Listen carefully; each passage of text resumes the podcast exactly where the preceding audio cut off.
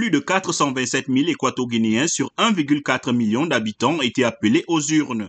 Les bureaux ont fermé et le décompte se poursuit. Les résultats de ces scrutins à un seul tour ne sont pas attendus avant ce lundi pour la présidentielle. À 80 ans, Teodoro Obiangema Matsugo détient le record mondial de longévité au pouvoir pour un chef d'État hors monarchie. Il a toujours été élu avec plus de 93% des voix et son tout-puissant parti démocratique de Guinée équatoriale détient 99 des 100 sièges dans l'Assemblée nationale sortante. Les 55 sièges du Sénat doivent aussi être renouvelés lors de ce scrutin qui est aussi couplé avec les municipales.